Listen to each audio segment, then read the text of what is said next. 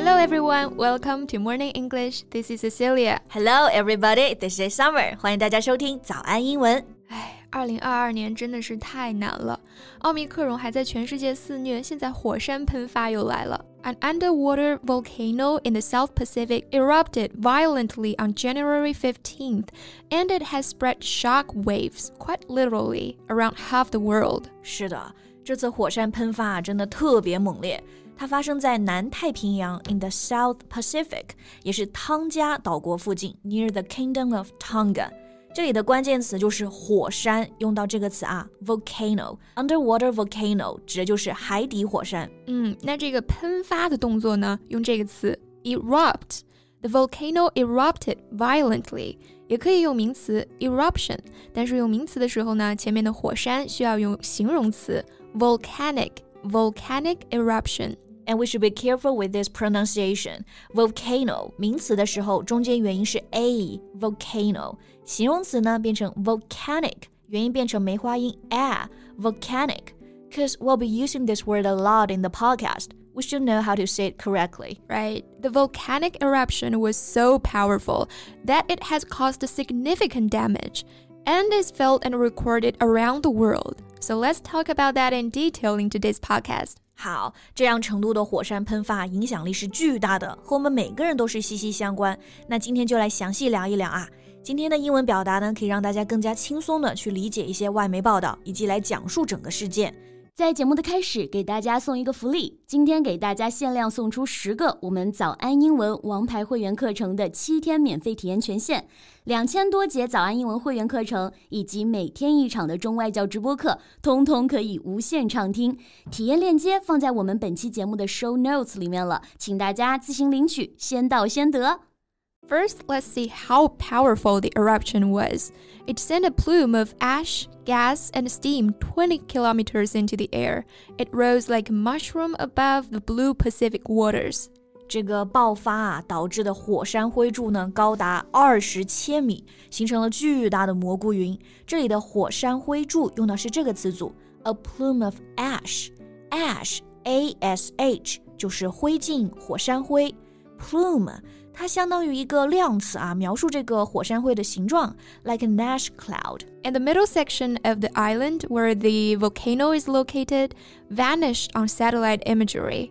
Satellite imagery 就是卫星图像，vanish 是消失。那位于爆发口的那个小岛呢，就直接在卫星图像上消失了。但还好这是个无人岛哈。Yeah. But thinking of the ash plume, it's gone far from the source under the water. From that, we know we've got something big on our hands. 是的，从海底喷出来的能量能到海面上二十公里啊，这绝对是超级爆发。那除了火山灰，很多地方都听到了巨大的爆炸声。At least half the globe heard sonic boom。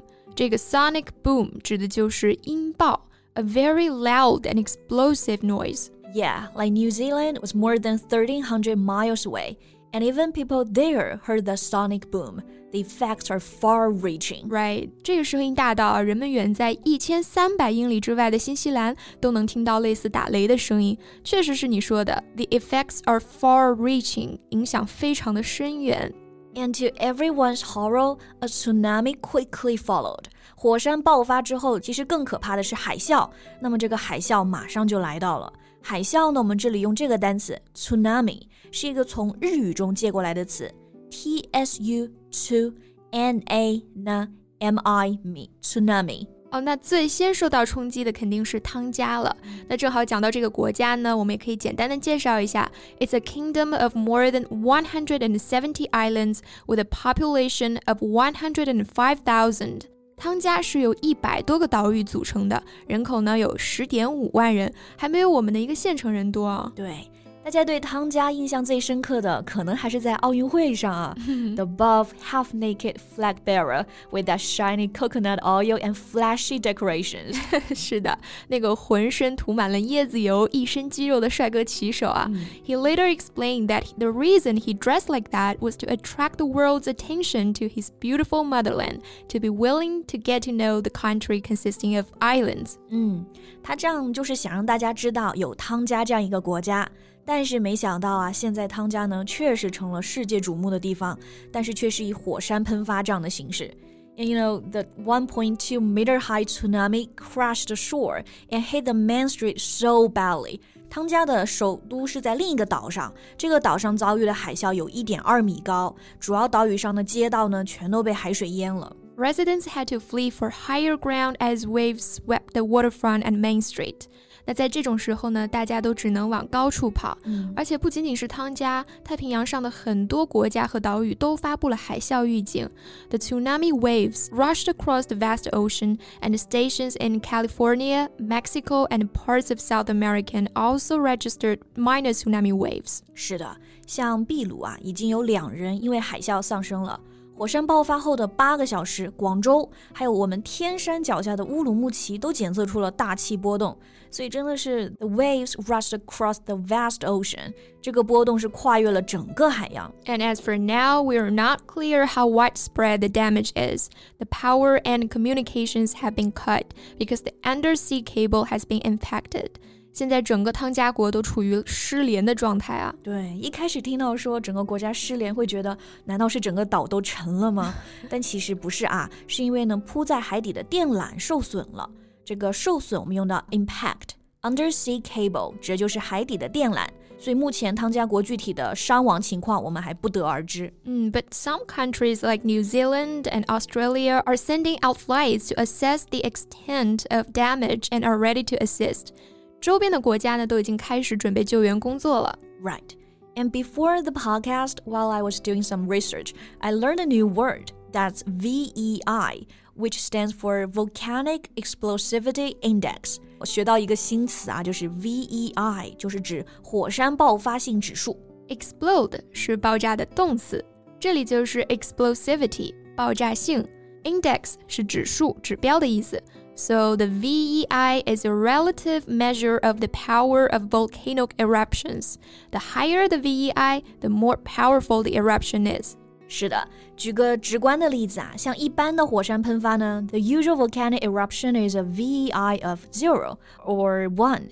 And the volcano near Tonga has done a VEI 2 a few times in recorded history. 对，汤加附近的火山有记录以来都只有 VEI 二级，但是这次火山喷发虽然确切的数据还没有出来啊，但是估计到了 VEI 五至六级。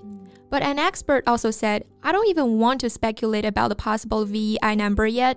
It's just early on in these eruptions. We don't have all the data. 是啊， 没有确切的数据是一方面，但其实更令人担心的是啊，十五号的超级喷发可能还只是一个开端、b e c a u s e the eruption could be ongoing for days, weeks, or even months, sometimes years.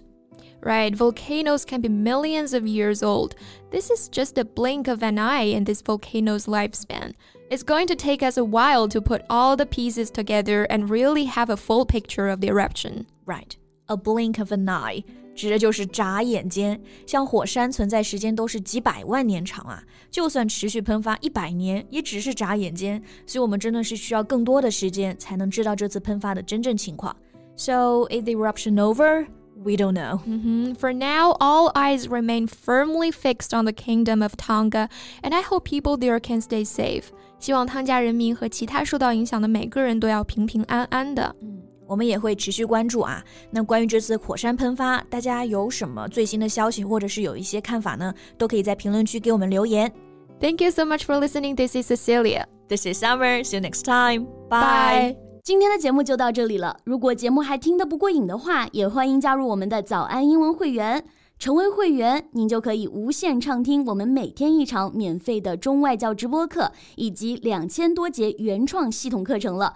今天我们限量送出十个七天免费试听权限，试听链接放在我们本期节目的 show notes 里了，请大家自行领取，先到先得。This podcast is from Morning English. 学口语就来早安英文。